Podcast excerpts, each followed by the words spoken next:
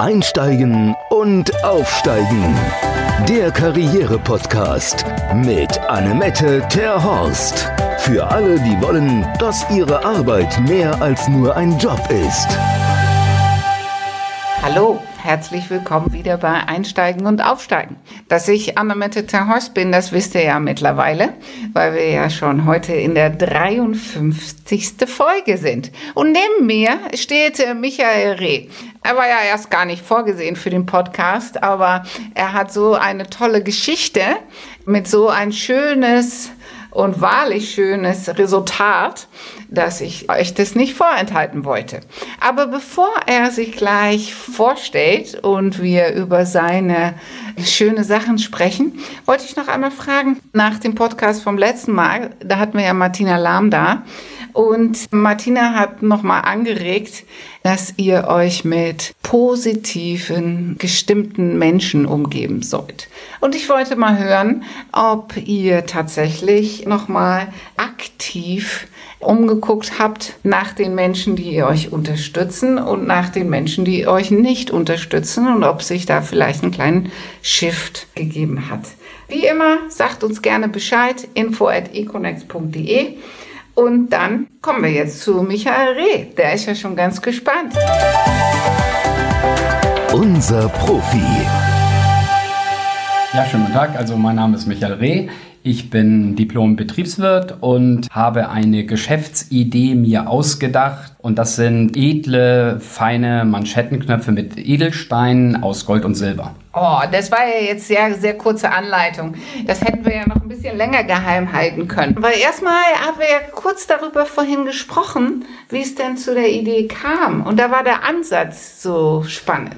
Ja, ich habe BWL studiert und dachte mir oder denke mir immer noch, wenn man das genau und richtig verstanden hat, dann muss man sich auch selbstständig machen. Und das war im Grunde genommen eine Idee, dass ich nach irgendetwas gesucht habe, was ich dann produzieren kann und verkaufen, selbstverständlich. Äh, das ist ja jetzt schon ein bisschen her mit dem Studium, ne? Ja, ja, schon und einige Jahre. Also schon einige Jahre. Und äh, ist das jetzt hier mit den Manschettenknöpfen die erste Idee, die jetzt auch verwirklicht wird? Oder gab es schon mehrere?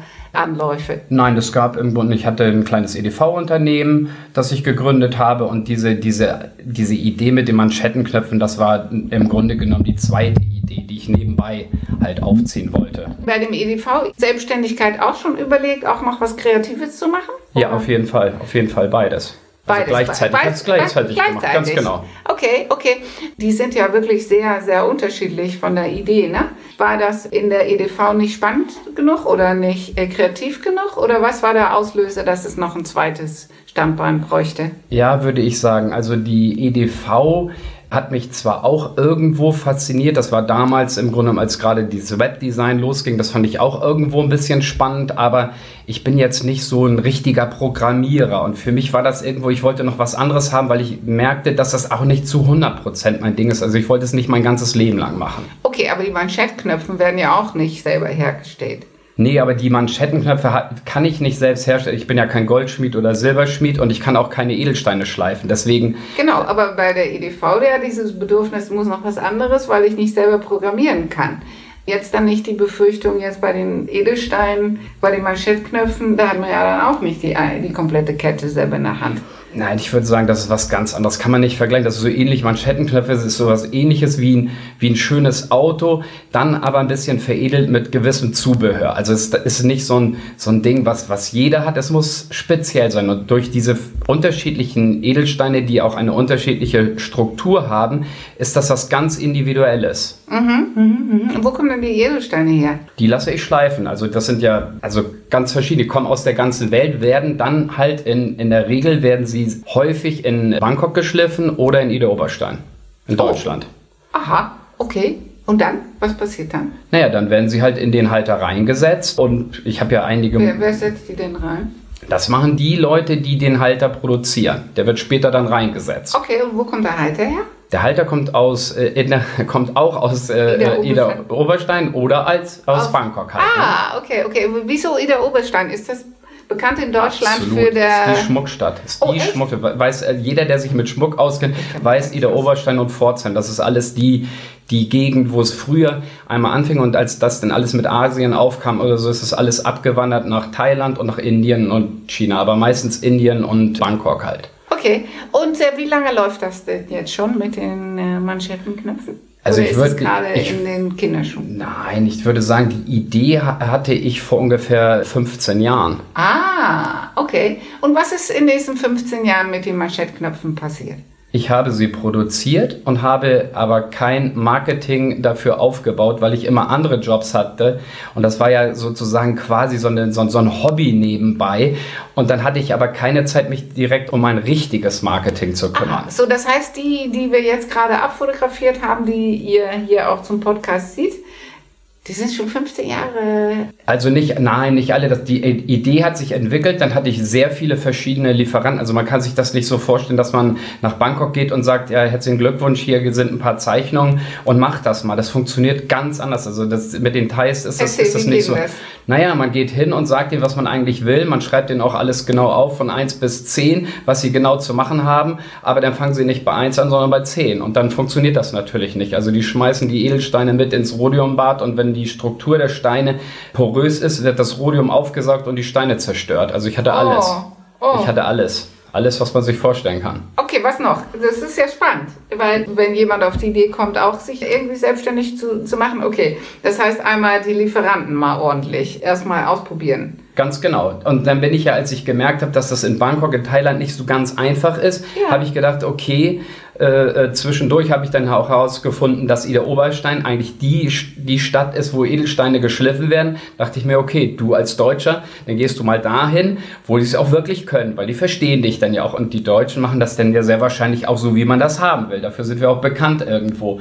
Leider war das in Ida Oberstein auch nicht so einfach, dass die so das so perfekt gemacht haben. Und das Problem ist natürlich, die Personalkosten in Deutschland sind ja komplett anders. Ja.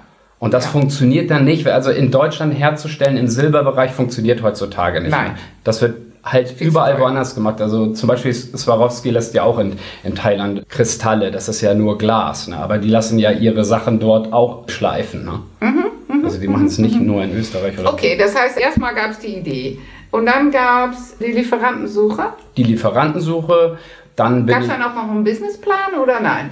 Nee, das, ich habe das im, im, Immer als Hobby. Ja, genau. Ich habe das also, wobei ich da mindestens 100.000 reingesteckt habe, war das irgendwie, also weil das war ja im Laufe der Jahre. Mhm. Dadurch, das war immer Geld, was übrig blieb. Deswegen war es auch sowas Ah. wie ein schönes Hobby. Schönes Hobby, ja. mal. Ein Ja, schönes ja, ja. Hobby. Wie andere sich schöne Autos kaufen, habe ich mir dann, habe ich dann diverse unterschiedliche Manschettenknöpfe anfertigen lassen. Ja, schön, schön, schön. So, und dann, wie ging es dann weiter? Dann hatten wir Ida Oberstein und Bangkok. Dann gab es einmal einen Satz mit schöne Manschettenknöpfen. Genau, dann, halt, dann habe ich eine Firma in Bangkok gefunden, die es auch wirklich kann. Ja, Und ja, dann hatte ich die fertigen Manschettenknöpfe und dann bin ich kurz danach zur äh, Schmuckmesse nach München gegangen, zur Inhorgenta und habe dann Stand gehabt und äh, oh, hat sich das gelohnt? äh, Messeauftritt? mh, es hat sich nicht gelohnt. Äh, Da gab es auch so ein, äh, wie, wie soll man sagen, ich, ich würde sagen, ich war zwar gut vorbereitet und unser Messestand war auch wirklich schön, aber es war, äh, ich bin da ein bisschen naiv rangegangen an die ganze Geschichte, habe aber auch ge gedacht im Grunde, naja, irgendjemand kommt auf mich zu und wird schon, wird mir dann ein Angebot machen. Ich hatte zwar auch ein Angebot, ein interessantes von so einem Shopping-Sender aus China.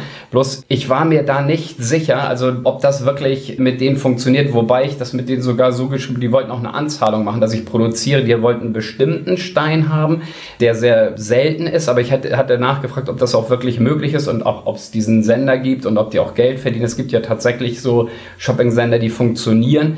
Und äh, das gab es, aber das Risiko war mir einfach äh, äh, zu krass. Also da, da hätte ich ja wirklich, da ging das um eine halbe Million oder so. Und äh, das Risiko war mir zu hoch. Okay, Da war ich okay. sehr vorsichtig. So, okay. Aber ansonsten war es gut, auf der Messe gewesen zu sein? Es war oder? sehr gut und ich bin jetzt auch der am überlegen, ob ich eventuell, also die, die, die Weltmesse für Schmuck ist ganz klar in Hongkong. Also wenn, dann muss man, also die Leute gehen, man muss nach Hongkong, ganz klar. Und das ist jetzt eine Idee, dass ich vielleicht jetzt im, im Mai rüberfliege, mir das angucke und vielleicht im September, also zweimal im Jahr ist eine Schmuckmesse dort und es könnte sein, dass ich da mal rüberfliege, mir das angucke und dann halt eine ganz kleine Nummer dort aufziehe, weil da ist halt die ganze Welt. Ne?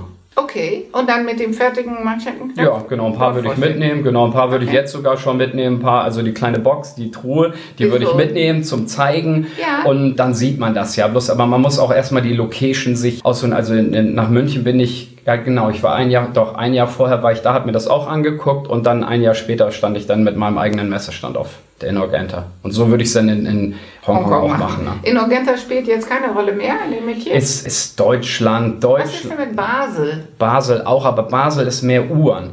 Ah, also okay. Basel ist mehr Uhren, als aber dann in Europa die mega top, aber für wirklich extrem hochpreisigen Schmuck. Also Basel ist natürlich auch top, aber bei meiner Sache ist das so, also wie gesagt, mehr Uhren sind in Basel. Also die okay. Weltmesse ist definitiv Hongkong. Aha, okay, okay, okay. So, das heißt, jetzt sind die Dinge fertig produziert und jetzt steht die Produktionslinie sozusagen. Ja. Jetzt kann man auch weiter.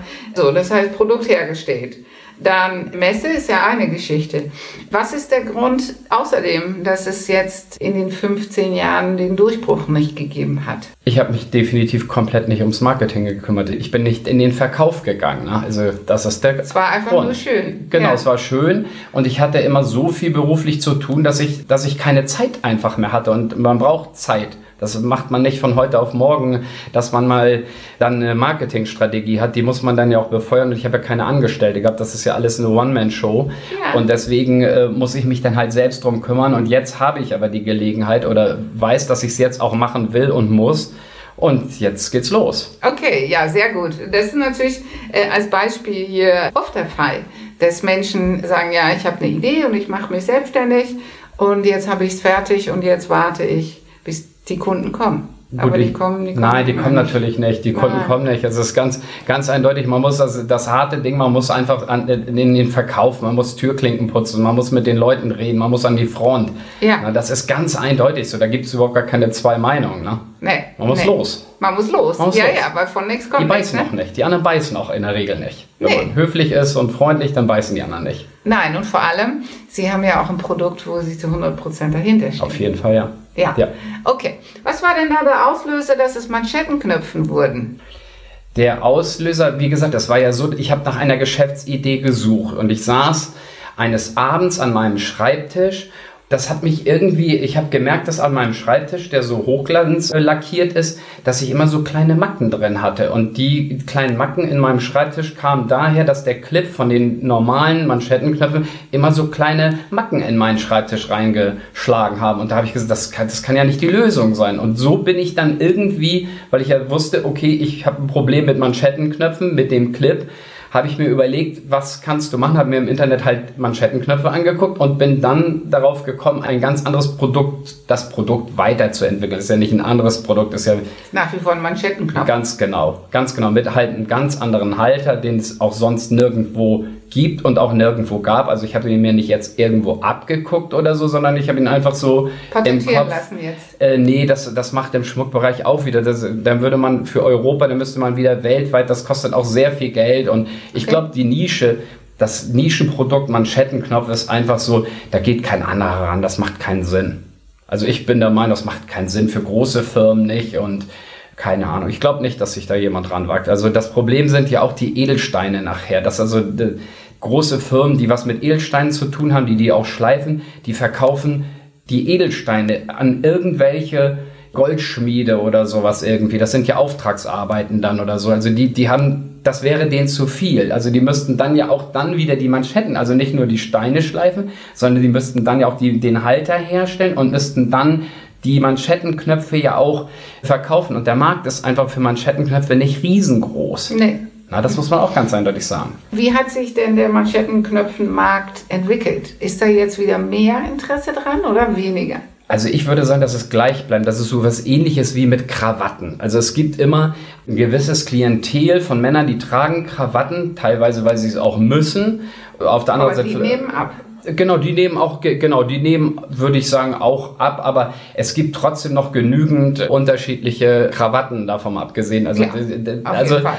Aber wie gesagt, also man muss ja auch nicht, wenn man, also das bedeutet ja nicht, dass man eine Krawatte tragen muss und einen Manschettenknopf oder so. Man, ich trage ja auch meistens keine Krawatte und trage immer Manschettenknöpfe. Mhm. Selbstverständlich. Ähm, haben Sie denn das Gefühl, dass es ein Produkt ist, was sich auch im Internet äh, verkaufen lässt? Ich glaube, das Medium muss man einfach nehmen, damit man auf sich aufmerksam macht. Aber nicht, ich glaube nicht, dass Manschettenknöpfe, die, also die günstigsten kosten ja 500 Euro. Es geht ja von 500 bis ungefähr 1000 Das sind, sind die ganz normalen aus Silber. Und dann, wenn es welche aus Gold sind, dann geht das ja die billigsten. Also ich habe nur ein paar, momentan lassen noch andere jetzt anfertigen, aber da sind wir bei 6900 Euro. Also das ist, das ist nicht ein Produkt, das man dann im Internet bestellen wird. Das will man nachher, das will man sehen, das will man irgendwo sehen. Die Leute müssen ja erstmal wissen, dass es das überhaupt gibt.